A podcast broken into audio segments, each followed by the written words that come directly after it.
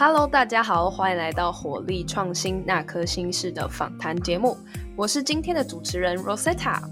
本集的主题是疫情下的天空，空服员的议题及处境。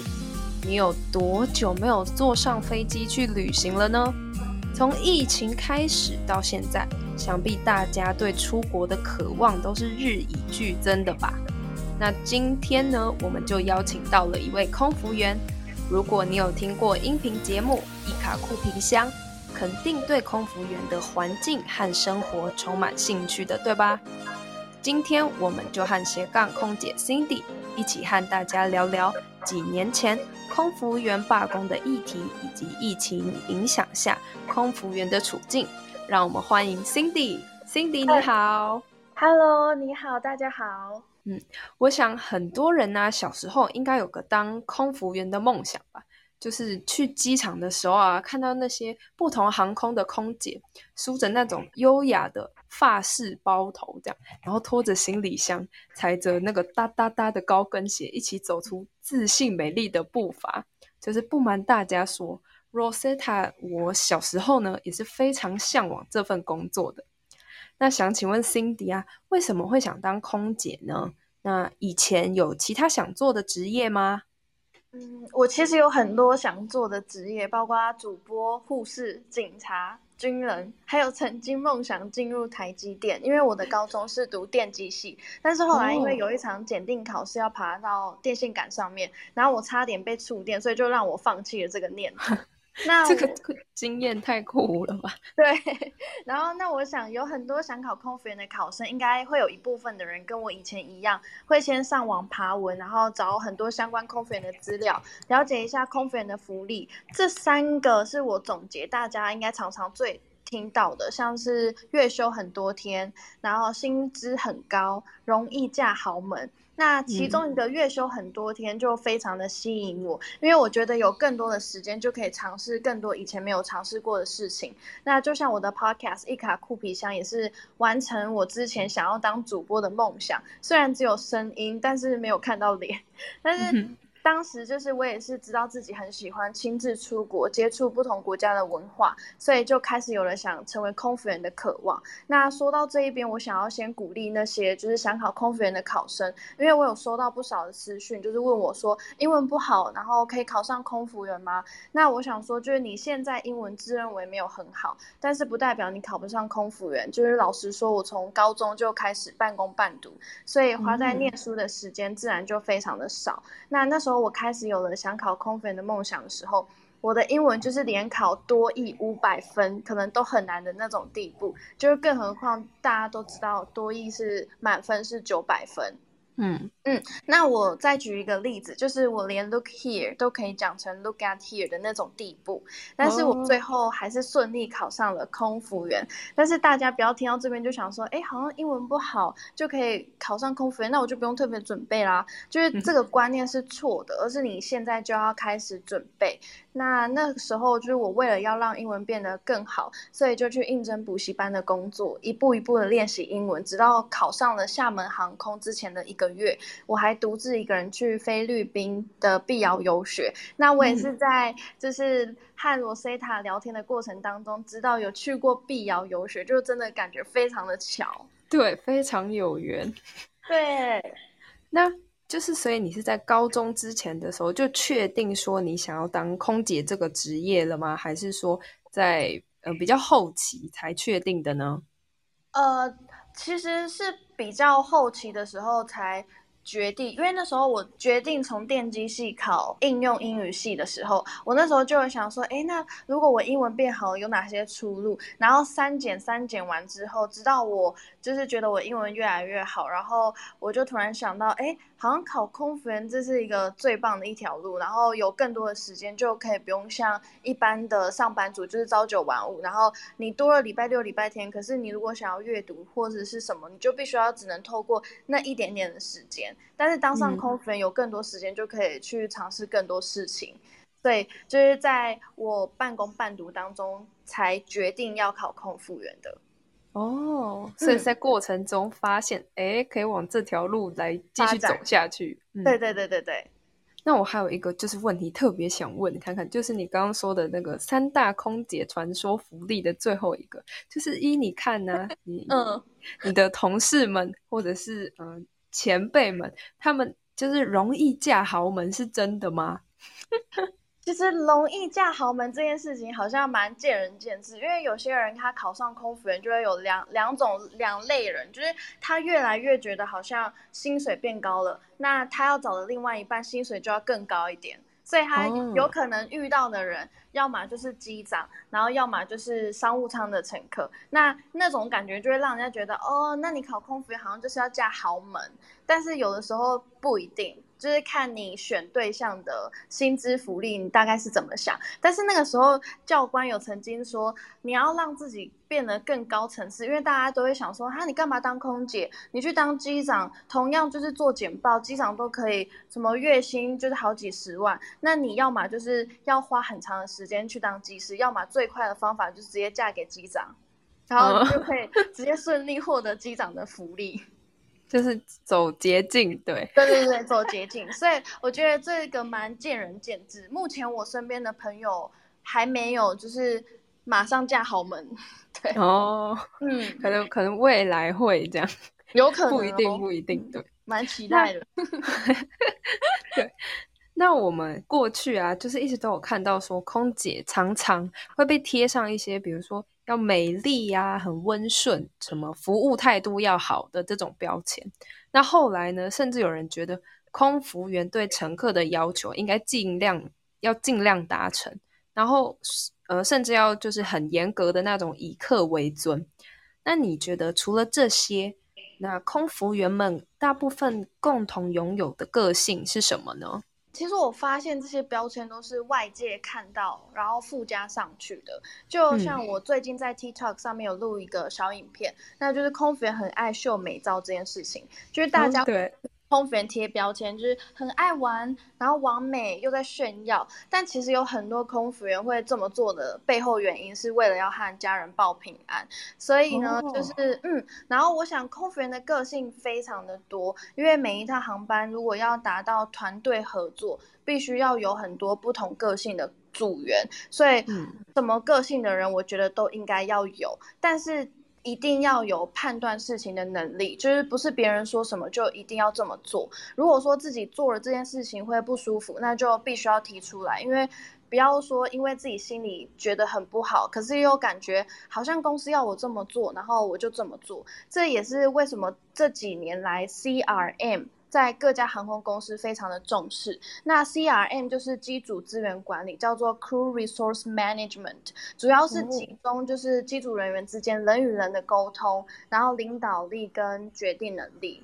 对，哦，我还比较想问说，有什么条件是？嗯，如果你拥有的话，可能就比较不适合空服员这个行业。比如说，个性比较急躁啊，或者是习惯性脸臭 之类的。习惯性脸臭，这 习惯性脸臭，我觉得现在好像更少了，因为现在都戴口罩嘛，就是也看不太出来这个人脸到底臭不臭。那关于这些标签下，至于不该有的条件，我想也是造成很多人就是飞行一段时间之后，发现自己不适合这份职业的其中一个原因。像是喜欢就是单兵作业，他比较喜欢就是自己做好自己的事情就好，然后别人事情我不管，然后只是他没有办法融入团体的生活，就是觉得啊要就是当空服员在飞机上要 social 这件事情好麻烦，那我就做完事情就躲在旁边，然后做我自己的事情就好了。可是这样就会变成说你在做这份工作的时候没有那么的快乐，对。就是在一个需要和别人互动的环境下，结果自己不太喜欢互动，就会就会在这个工作的环境不太适合这样子。对对。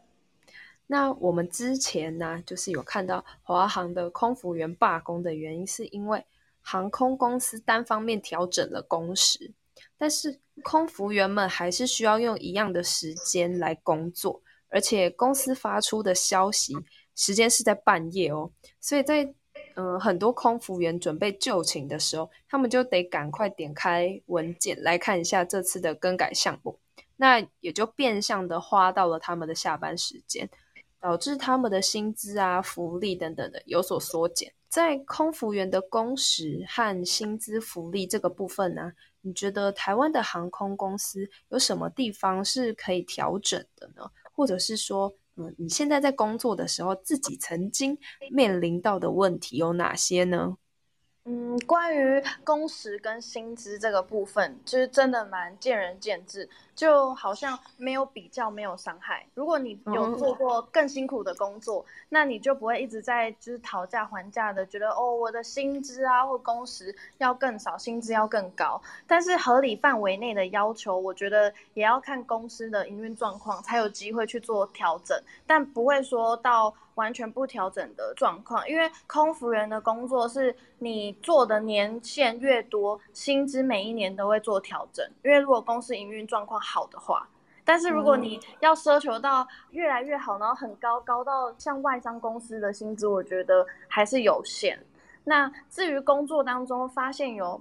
很多就是大家都可能只是看表面发生的事情是什么样子，然后都还没有思考，就下意识觉得应该就是那样。我举一个大家不知道有没有很常听过一个例子，就是很多空服员在飞行之前会看到那个航班上有没有鬼，然后如果那一趟航班原本可以飞得很好，可是却因为他觉得好像今天会跟鬼飞，然后就影响到了那一趟航班的表现。那我解释一下鬼是什么，因为。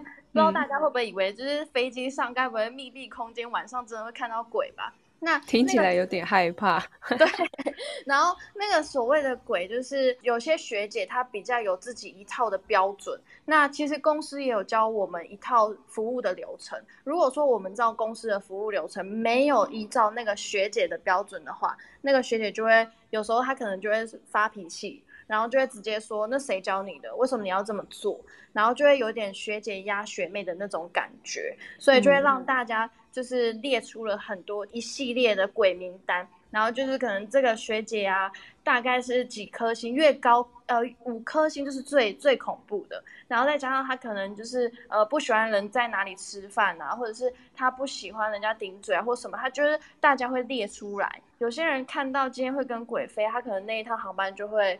飞得很不好，这样，嗯，就是一开始就有先入为主的条件，是，哎呀，跟鬼一起，那有点害怕，所以就对对对，就 是内工作内容就做的不好，这样，嗯，对啊，那我还就是有一点想问说，嗯，你觉得有学姐这种比较鬼的 做法，依你看来，就是他们这些方式对？呃，一个航班或者是他们的服务内容的顺利进行是有所帮助的吗？还是说你觉得可能比较不必要一点？嗯，有些是有帮助，有些我觉得不必要。因为有帮助的意思是，有些学姐她比较急性子，但是她遇到的是比较慢动作的呃学妹，那这个学妹当然就会觉得这急性子的学姐很像鬼。但是如果你变相想的话，会变成说那个比较慢的。学妹会被这个学姐带到速度变更快，那这样就是好的。对，那如果说有些学姐呢，她只是单纯的，就是觉得说，呃，我遇过一个例子，就是我同事有曾经讲过，通常在航空业啊，大家就是学姐学妹制，就是学妹要去问学姐说，哎，学姐你要不要喝水？学姐你要吃这个吗？学姐你要不要先去睡觉？都会是习惯性的，因为就是一代一代传下来吧。我觉得，那那个学姐有一个点是，她不喜欢别人问她要干嘛，就是她不喜欢学妹问她说：“学姐，你要不要吃饭？你要不要干嘛？”因为她觉得我今天又不是老人，为什么我要被你们讲的很像我是老人的感觉？那如果礼让，对，然后如果那一趟学妹没有看到鬼名单上面她的这个点，然后这样讲的话，那个学姐就会发飙。这种就会变成不好，而且这个完全不在工作范围之内，只是那个学姐的一个点而已。这就是对，所以这就是为什么鬼名单后面要有叙述，这样才不会踏到他的点。对哦，真真的那个列的很详细，比如说这个一号鬼，然后他不喜欢被问 被问要做什么这样子，不然会很生气。对对对，类似像这样。再问一个小问题，就是有没有被鬼发现到他们是鬼的时候呢？有，就是有一次大家就是讨论说，哎，你今天那个鬼什么什么什么什么样的？然后大家就是已经开始下班了，想说要在这个鬼的后面加一些叙述。然后刚好那一天的那个航班的那个学姐就是鬼，然后呢，那个学姐就想说大家到到底在讲什么？然后就问说，哎，你们在看什么？然后大家就说，哦，没有啊，我们在看一些就是呃工作上的一些东西。然后那个学姐就突然就说，那我要看。然后他就看到了这个是鬼名单的时候，他当下就看到自己啊，自己是三颗星。可是我发现那个学姐她反而有一点乐观，因为她就说：“哦，原来我是三颗星哦，还好我不是是五颗星。”就是因为因为他他也很尴尬啊，然后他也只能这样回，至少他还算是比较友善的那那一群里面，就是友善的鬼。对对对，友善的鬼。那那刚好遇到，如果是真的五颗星的话，那可能会升级成六颗星了。这样有可能。对，那在近期啊，比如说这种疫情的期间，因为有一些空服员隔离期的问题，就是上过报纸或者是新闻非常多次。但也看过呢，有人说，如果真的要希望空服员们都改为隔离整整十四天。那空服员们一年才多少个十四天呐？而且在隔离期，呃，他们是没有家人，然后只能自己一个人面对一次又一次的隔离。还有些人呢，就算在隔离期满出门之后，甚至被同社区的居民要求：“哎，你们不能和我们搭同一部电梯哦，或者是看到他们就敬而远之，不要靠近。”这样。面对这样子的情况，你觉得有什么可以为这些辛苦的空服员说的呢？嗯，我相信大家对于就是新闻爆出空姐啊、机师的事件都非常的痛恨，然后甚至有非常多的不解，以及有许多的舆论都是在说，为什么不干脆直接隔离十四天就好了？那我觉得。大家可以换一个角度想一下，如果换作是你无限的隔离十四天，然后又在接飞再隔离十四天，一直无限循环被关，其实是一件非常痛苦的事情，就是那种精神折磨，真的要亲身经历才能够体会到。那我举一个，就是这阵子我有飞行的。经验就是我有问机长说，哎，他们最近排班的状况大概是怎么样啊？那机长就说，呃，因为就是大家也怕防疫破口嘛，所以就变成说，你要么就是一直无限的隔离，要么就是我们有其实飞行时间我们有一个呃飞行休时数，也就是说你飞行大概多久，你一定要休息多久时间才能够让你再执行下一个航班。那为了人力缩减这件事情，然后加上隔离的问题。所以就变成说，那个机长他才刚飞从温哥华回来，然后还没有休息，可能休息个十几个、十八个小时吧，然后他又要再接飞另外一班西雅图。等于是他这中间休息的时间非常短，但是那个休息时间是符合在十八，就是我们呃航民航局规定的休时内。那你可以想，如果一个人工作完没多久，休息一下又要再继续接飞，这些种种的改变都是因为就是新闻爆出来也好啊，或者是民众举发，然后造成航空业的原本以前的呃休息制度变得就是变得很乱。那大家也要想一下，其实有很多人都是很乖的，在遵守防疫规范。那那些遵守防疫规范的人，都会因为这些制度的改变而连带的遭受到有一点像，也没有算小惩罚，但是也算是一种，就是蛮辛苦的一个过程。我觉得除了就是那些遵守的空服员之外，就是还是大家都非常的辛苦。嗯嗯，他们有点像是被连坐法了。对对。那你应该也是吧？这种感觉，对啊，就很明显啊。但是就觉得好啦，就是也只能这样，没办法。因为你如果出门的话，其实也你也不知道自己身上到底是好不好。虽然说我们落地之后都会做 PCR 的检测，然后你都会知道自己是就是阴性，可是你还是会怕你哪一天怎么样什么的。嗯。除了这个休息时段的更改啊，有没有呃，你身边或者是你自己曾经在这段期间遇到，就是面对民众有一些比较不解的行为呢？不解的行为，这倒是我有呃遇过我之前的同事，就是他要陪同家人去看医生。那他在看医生的时候，那个诊所里面的医生跟护士知道他是空服员哦，但那个时候他早就已经是隔离期结束十四天出来了。呃，那个医生跟护士还是觉得说，哎，那个空服员哎，你们要让他进来吗？然后那个医生就说：“我看还是比较好了，这么多那个病人什么的。”然后就那个医生就直接决定：“好啊，那就直接叫他们站在门口吧，背对背，我等下出去问诊。”就是这种感觉会让人家觉得很不舒服，毕竟是自己的家人，而且你想，很多人为了要考空服员，最大的原因是什么？就是想说，哎，空服员的出国福利啊，然后一些就是优待机票啊，是可以让家人得到更好的福利，然后可以出去看看世界。然后没想到，因为疫情之后整个变相，就大家知道你是空服员，都觉得先避而远之，你先不要来。我觉得你来我的这个城市或什么，我觉得有可能我们这个城市就。爆发什么之类的，对，接收到的态度直接变成相反，原本是 OK 帮助家人，后来就是。让家人跟呃一般人也被隔离了，这样子。对，然后现在家人就是以前大家就是出去买菜啊什么哦哦，我那个我女儿是空服员，我孙女是空服员，然后现在是大家问职业说哦没有啦，那个服务业的做服务业的而已，就 是这个是已经不太敢直接就是 直接讲是空服员，最好不要讲，因为讲了到大家那个眼睛就是开始关注有没有？对对，先瞪大，然后退后三步，这样。对对对，你下次一点五公尺。对，然后你下次还是不要来我家买菜哦之类的。对，真的很怕。呃，相对很多工作来说啊，就是空服员的薪资算是比较高的。那当然，我们也知道，不同的薪资就代表不同行业要需要付出的不同心力嘛。那我们分成三个阶段来说，你觉得在考空服员，那准备受训当空服员和真正当上空服员的时候，有什么是当空服员之前大家可以做好的心理准备呢？嗯，这一题我感觉很像可以用一句话表达，就是你心里所想的跟你实际遇到的是有落差。那我想，就是这三个阶段对我来说都有不同的。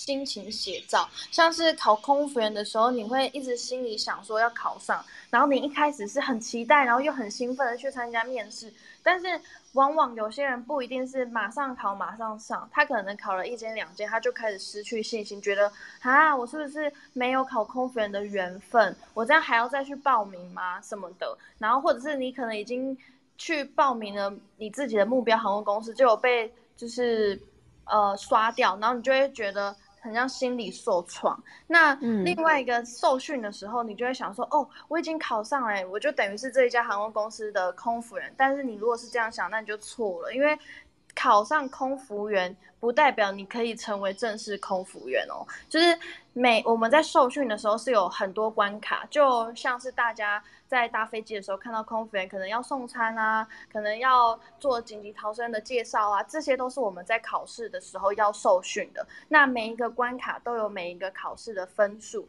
如果你没有达到的话，就会像你一进到这家公司第一天的时候，教官说的，如果你没有达到这些标准，那很抱歉，即便你补考也没过，那就是你直接被就是退训。那就等于你就算考上的话，那么多时间三个月受训，就你突然被退训，那心情是非常的差，而且你会感觉每天都睡不饱，有压力。如果说你前面关卡都已经通过了，当然就很开心啊。就真正当上空服员的时候，你又要换另外一个角度想啊，我每天都要跟不同的组员飞，然后今天到底会不会跟鬼飞？然后呢，简报的时候又要一直被问问题，因为我们。就是一个空服员不只会训练一个机型，一定是很多种机型。那考核每一次简报的时候，我们都要针对今天的机型去问说，哎，紧急的逃生出口在哪里啊？你要怎么跟乘客介绍啊？那这个机型的设备摆放位置在哪？然后那些设备要怎么使用啊？都是在进简报的时候会问。所以那时候刚上线飞的时候会很紧张，然后每一次飞行都会有一点压力。但是你长期久了熟悉了，你就会觉得，哎。好像也蛮开心的。那也有另外一种人，就是他觉得飞了他不适合，然后他最后就放弃了这份工作。哦，嗯，我想问一下，简报这个内容对空服员来说，像是我们就是学生时期的那种期中、期末的报告吗？就是定期的来检验自己。对飞机啊或者是服务内容的那个熟悉度这样。对，我觉得类似，只是说，假如你每天飞，你每天都要进简报。哦，对，那是每一趟航班之前一定要做简报的。那另外一一种，像呃 Rosetta 说的期中考跟期末考，比蛮像是我们每一年要做 RT，就是我们要回去地面再重新呃考一次所有机型的考试，就是然后包括如果今天飞机遇到了乱流。然后遇到了客舱施压，遇到了火警，遇到了真的要紧急迫降的时候要怎么做？那些是每一年又要再重新再考试一次。哦。对，那我觉得这样就是空服员的这些测试、简报还有考试，就是很完善诶。因为为了避免这些空服员可能做久了之后就忘记了，这样子。对，对他就是怕大家就是熟悉了，然后就懒惰啊。反正我大概应该知道吧。但说真的，有的时候你觉得你知道，但真正遇到事情的时候，如果你前面没有练习，你很容易就会脑袋一片空白，突然想到，哎啊，对哦，那时候在你受训的时候怎么受训的？嗯，对。尤其是做久了之后，就是越久就觉得啊，我我一定知道啦。然后后来就 机舱门要怎么开？呃，在当空姐的这段期间呢，你有没有听过哪些对空服员的一些迷思？就是像小时候的我在搭飞机的时候啊，就会觉得哦，漂亮的空服员姐姐，就是觉得很有距离感，不太敢跟他们讲话。因为觉得说哦，这些漂亮的天使应该是呃来自不同的世界吧，这样。对，这就是小时候的想象。那还有人觉得就是哦，空服员一定要英文很好，就是可以一定可以一直到处出国去玩。那你觉得在这些迷思当中，有没有什么事情是和大众想的比较不一样的呢？嗯，我觉得，因为刚刚最前面我有提到空服员要不要很好这件事情，就是大家可以现在开始准备。那我听过一个我觉得蛮扯，也是真实一件例子的迷失，就是有呃有一天就是有一个空服员他在线上的时候，他就是要送餐嘛，然后送餐送餐送到一半，他发现有一个小朋友在哭，然后他就想说，哎，就是去关心一下那个小朋友。怎么了？这样，然后他妈妈就很生气，因为那个小朋友只是要飞机上的一个玩具，然后他的妈妈呢会觉得我小朋友玩玩具这件事情就是很不成熟的表现，可能那个妈妈就是希望自己的小朋友要很成熟，比同层年龄的还要成熟，然后能够背一些唐诗啊那一种的，他可能对他的标准应该这么高。然后呢，我们就是那个空服员就会过去询问的时候。你知道那个妈妈突然冒出一句话，就说：“呃，我假设那个小朋友叫小宝好了，假设他就说，小宝，你看你如果没有好好读书，以后就当空服员的份。”然后那个空服员就很傻眼哎，就是那个因为那个妈妈可能她自己也不知道空服员是要经过层层受训啊，英文啊什么什么之类的，他就觉得哦，空服员就只是高级服务生。我觉得这个是很多外界看空服员的一个名词，而且非常的严重。就是大家可能觉得哦，反正空服员就送餐，但是真正你们看到的，你们也不想看到啊，因为当真的飞机突然真的紧急迫降了，你你难道你会想要搭飞机的时候遇到吗？当然不会啊。所以大家看到的就是空服员送餐这件事情，我觉得是合理的。但是讲出这句话，我觉得蛮冒犯那位空服员，这是我听过蛮扯的一个小故事的名词。对，那如果说说到这一题的话，因为其实我那时候在考空服员之前，我就会问一下我身边的朋友是不是空服员的朋友。那我有一个亲戚，他那时候是空服员，我就用就是刚刚 Rosetta 问我的这一题，然后去问他，那他就用了一句话直接告诉我，他就说空服员的工作你以为很爽，但其实累得像一条狗。然后副标题是亲身经历才能懂。我那时候就听到这句话的时候，想说真的有这么恐怖吗？然后，但是把话说回来，就是其实每一个职业，我相信都会跟你想象的有一点落差。那在于最后你是用什么方式来看待这份职业而已。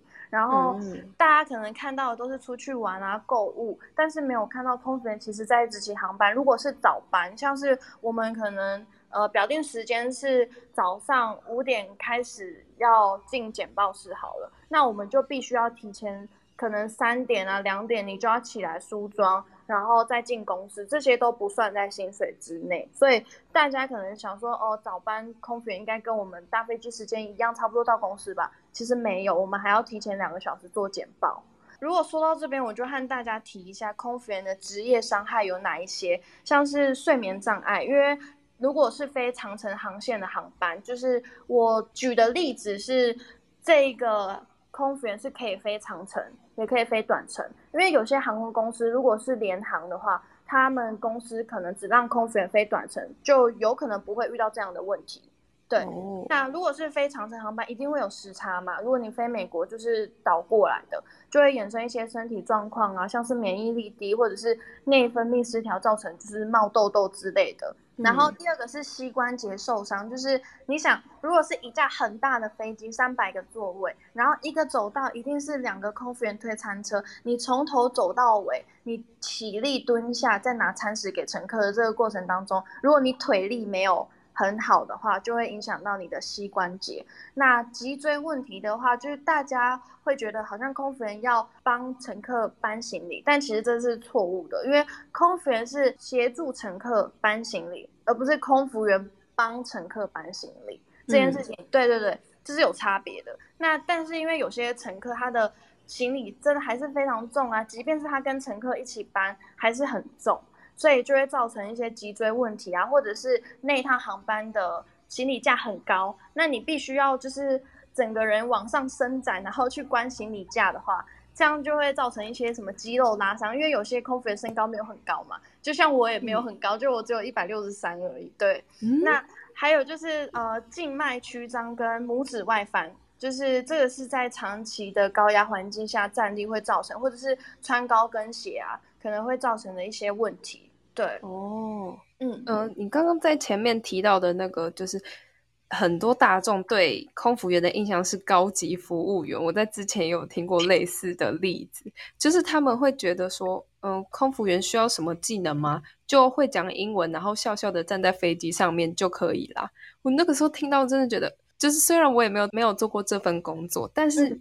真的不能这样子说哎，对，所以这个已经变成是现在考空服员的其中一个考题，就是大家主考官就会问说，那你觉得空服员就是高级服务生吗？这就是一个考题。但是你想，如果真的空服员都像大家讲的这么简单，就是只要微笑，然后只要身高够高，英文好，那我觉得这样蛮简单的。但是嗯，有的时候有些乘客又很妙哦，你反而他在不爽的时候，你对他笑，他反而还会对你吼说，笑什么笑啊？很好笑嬉皮笑脸这样，对，然后这 你知道这个空服员真的是好，需要那个真的要有变脸的功能，就是你马上下秒要变，所以有的时候 大家会想说，哎，为什么空服员好像在乘客面前都可以笑，然后进到那个厨房的时候突然脸很臭？不是不是因为就是空服员这样子，是因为你你如果进到厨房，你突然对每个东西就笑也很奇怪啊，所以对对对。有些事情真的是要自己真的去实际把自己套用在那个人身上，才会知道哦，原来是这样。对哦，那我还想问说，有没有听过乘客提出什么很奇葩的要求，可以跟大家分享看看吗？这个是我之前看空中老爷的书上里面写的一个例子，她就是一个女生，她是大肚子，就是她怀孕了，然后她那时候就很扯，她就到了商务舱的时候，就跟那个一个组员讲说，哎。你们那边可不可以有那个商务舱座位让我坐？我现在就是孕妇，我已经就是几个月大了这样。然后那个组员当然是会跟他讲说，呃，小姐，就是我们商务舱目前就是已经满员了，没有办法有位置。那如果说你要特别，您您今天要特别就是加钱升舱，可能也没有办法。然后那个女生就突然很生气哦，她就突然讲说，哎。你没有看到我现在肚子那么大吗？拜托好不好？商务舱明明就有博爱座，你也不会那个叫人家让座一下吗？然后就有那那天的那个对，然后那天空中老爷就当那个乘务长，然后就过来了解一下这个状况，然后就去跟那个女就是女生讲说，呃，小姐不好意思，怎么样什么什么的。然后呢，那女生还是很生气，就说你现在给我去。广播，然后跟那些商务舱乘客讲说，我怀孕，叫他们给我让位，一定有博爱座。然后什么超扯的，然后那个空中老员也没办法嘛，就真的还是有广播。然后当时的商务舱乘客听到了这件事情之后，直接回头说：“拜托好不好，懂不懂知识啊？商务舱哪来的不爱坐？你们就后面就后面去后面坐吧。”然后。就因为这样，然后那个女生就突然有点就是自打脸，然后就好啦，就就慢慢的走到后面这样子，就是这是蛮不合理的一个要求。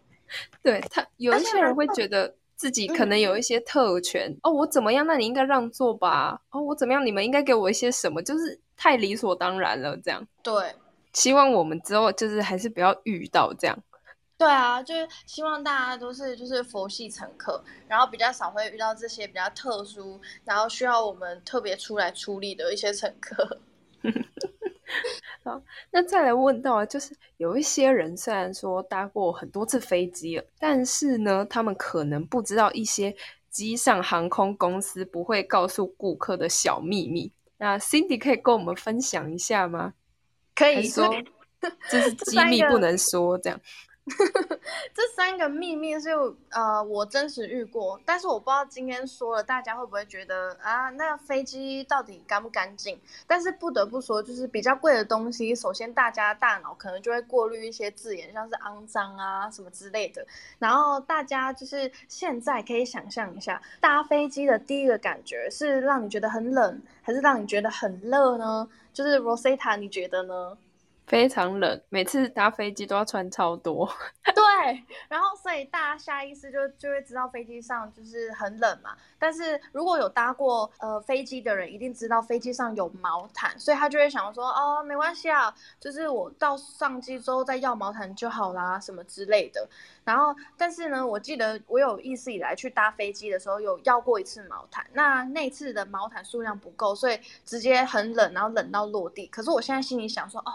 还好我好像没有拿那道那件毛毯，因为接下来我要说的就是你可能会这样子想，但这些我要说的东西都是在疫情爆发之前，因为现在疫情爆发之后，就是飞机上都会，就是每一趟航班结束之后会做一个彻底的消毒。对，那大家上机盖毛毯当然是一件非常正常的事情，可是你想哦，如果像以前疫情之前，每一趟航班在接下一趟航班。等于说一架飞机一天会飞好几趟来来回回，那如果每一趟航班都是客满的话，毛毯数量你觉得会够吗？就是当然一定是有限的啊。所以有一些航空公司就是会采折中的办法，就是乘客下机之后，就是会把毛毯回收，然后折一折再放到行李架里面，然后给下一趟航班的人接去使用。但如果真的脏的很夸张，当然还是会换新的毛毯。不知道就是。大家就是搭飞机的时候有没有曾经看过？就是哎，好像这次拿的毛毯是有塑胶袋包装的，然后那次搭飞机，哎，好像没有塑胶袋包装了。哎，奇怪，这到底差别在哪？那如果说你拿到的多半是那种没有塑胶袋包装的，你可能就会呃有一点担心，因为就是那一种毛毯就是上一个乘客使用过了，对，所以呢，你完全不知道。虽然说就是。呃，乘客下机之后，我们还是会检查那个毛毯的干净度，但是你不知道那个毛毯呢，在上一个乘客使用之后，到底它是怎么使用的？有可能它有一些就是呃吃的屑屑掉到上面，说不定。然后刚好你下一趟航班你拿到你就改，所以如果是这样的话，我建议大家在搭飞机的时候就是带自己的外套。然后这样是比较保险的，不管怎么样，有带自己的外套，也不用跟空服员拿毛毯。对，那第二个就是小桌板，就是大家上机之后就想说，哎，桌板都还蛮干净的，可是有一件事情要跟大家讲是。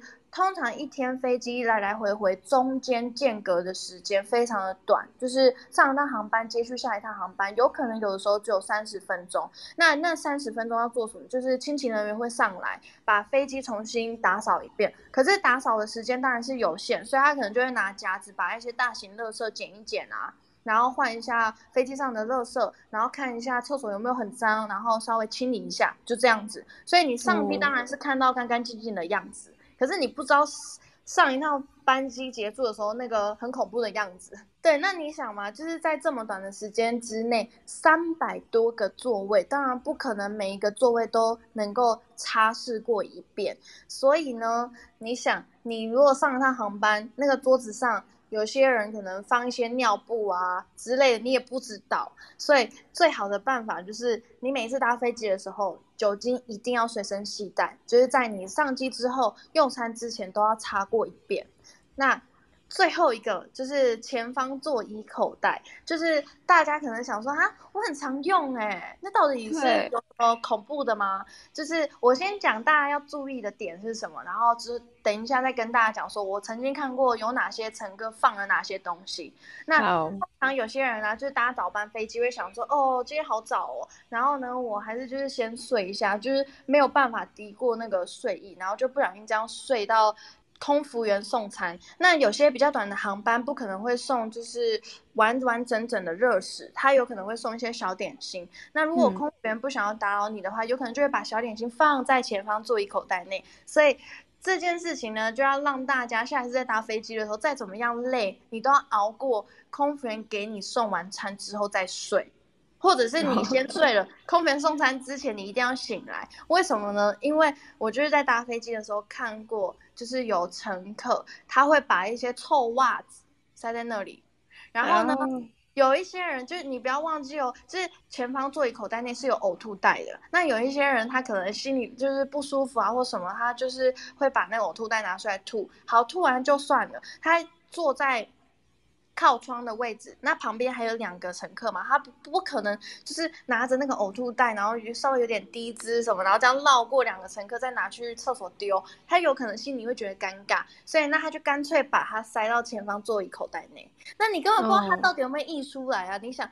你的那些点心如果塞在那，不就是有可能碰到或什么的？所以，其实大家下一次在使用前方座椅口袋内的时候，要特别的小心，不然就是稍微再喷过或者是擦拭过一遍再使用。对，一定要放一个就是塑胶袋包着，不然就会蛮可怕的，有异味这样。对对对对对对，这样知道大家听完会不会说：“哎呦，我下次不要搭飞机了？” 我。刚刚讲到毛毯的那个，我突然想到几年前搭飞机的时候，我甚至因为很冷把毛毯盖在头上过。现在想起来有点可怕，对，很恐怖。我我，但老实讲，我也是当了空服员之后，就是有些东西就是我才真正知道。不然，如果说我以前没当空服员，我也会觉得，哎，就是毛毯拿来盖脸是一件非常正常的事情。对对，因为这样比较好睡啊。嗯，对。那嗯，在我们访谈的最后啊，可以请你对想往空服员发展的年轻人啊，说一句话，或给或者是给他们一个忠告吗？嗯，好，就是如果你确定啊，空服员是你的梦想，那就不要听太多或者是看太多负面的评论，因为你有可能会因为这样子你就放弃，你有可能会听到哦，飞机上可能会遇到鬼啊，然后上班会有时差或者是什么种种的原因，就会让你。放弃了当空服员这条路，那切记就是四个字：见仁见智。因为你听到的不一定会发生在你身上。好，就算即便今天这件事情发生在你身上了，你们的想法不同，所以看待事情的方式也不同。所以你考空服员，呃，你要知道这家航空公司的福利，或者是它飞行的呃航程是不是符合你自己喜欢。然后你再去考，但是不要因为大家说好像那家航空公司不好啊或什么的，你就不去考，然后最后后悔说啊，早知道我当初怎么不去面试或什么的。所以就是没有比较没有伤害，所以大家还是要尽量的去尝试之后，你才会知道这份工作适不适合你。哦，嗯，那希望呢，今天原本对空服员。进来的处境啊，还有机上的一些小秘密，有兴趣的大家在今天呢也有一些收获。那我们的访谈就先告一段落啦。现在呢，即将进行到观众提问的环节。那我们特别呢，在火力创新的 IG 搜集了一些问题。那第一个观众他问到说：“Cindy 有没有什么是自己害怕的事情，是在当了空服员之后才克服的呢？”比如说会巨高，或者是晕机，嗯，或者是控制睡眠时间这种的。嗯，控制睡眠时间这倒是其中一项，因为通常你飞长城航线，你回来的时候会因为时差的关系，然后会非常的不舒服。但通常我克服的方式就是回到台湾就尽量不要先睡，因为你回到台湾等于是美国时间的晚上，那你。台湾白天睡了，你晚上又睡不着，所以我通常会直接一路撑到快晚上的时候才休息。这是我那时候克服时差的一个问题。对，那另外一个就是刚刚前面有跟大家提到，就是每一趟航班会遇到鬼这件事情，就是我曾经有遇过。那那个乘务长他是比较偏向于属于，就是我觉得是能屈能伸啊。像我们有些时候在做事情的时候，他就是会说：“哇，你好漂亮哦，那眼睛怎么美得像仙女？”然后你那时候听到的时候，你当然是说谢谢嘛。然后你就会想说：“哇，这乘务长今天会不会有点太浮夸了？”然后重点是来哦，你在送餐的时候，你送完，然后你如果没有帮他。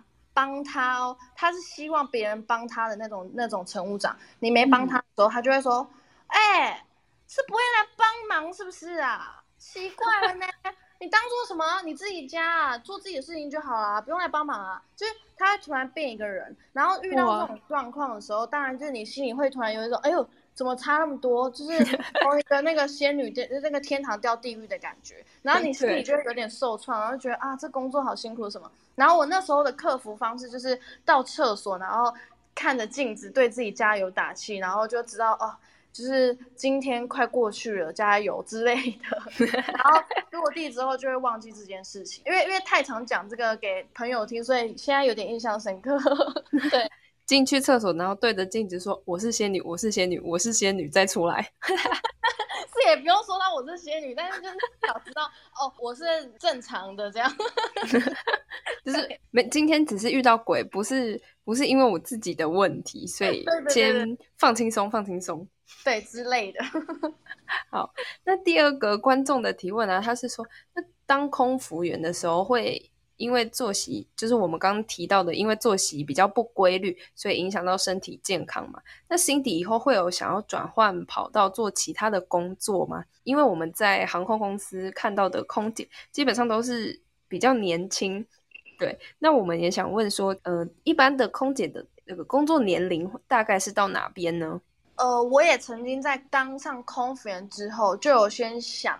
之后还会不会继续做这份工作？但是就是因为有考虑到有可能哪一天身体真的不适应，因为你你人生无常嘛，你也不知道哪一天会发生什么事情，所以我永远都会替自己留一条后路，就是至少我真的不能飞了。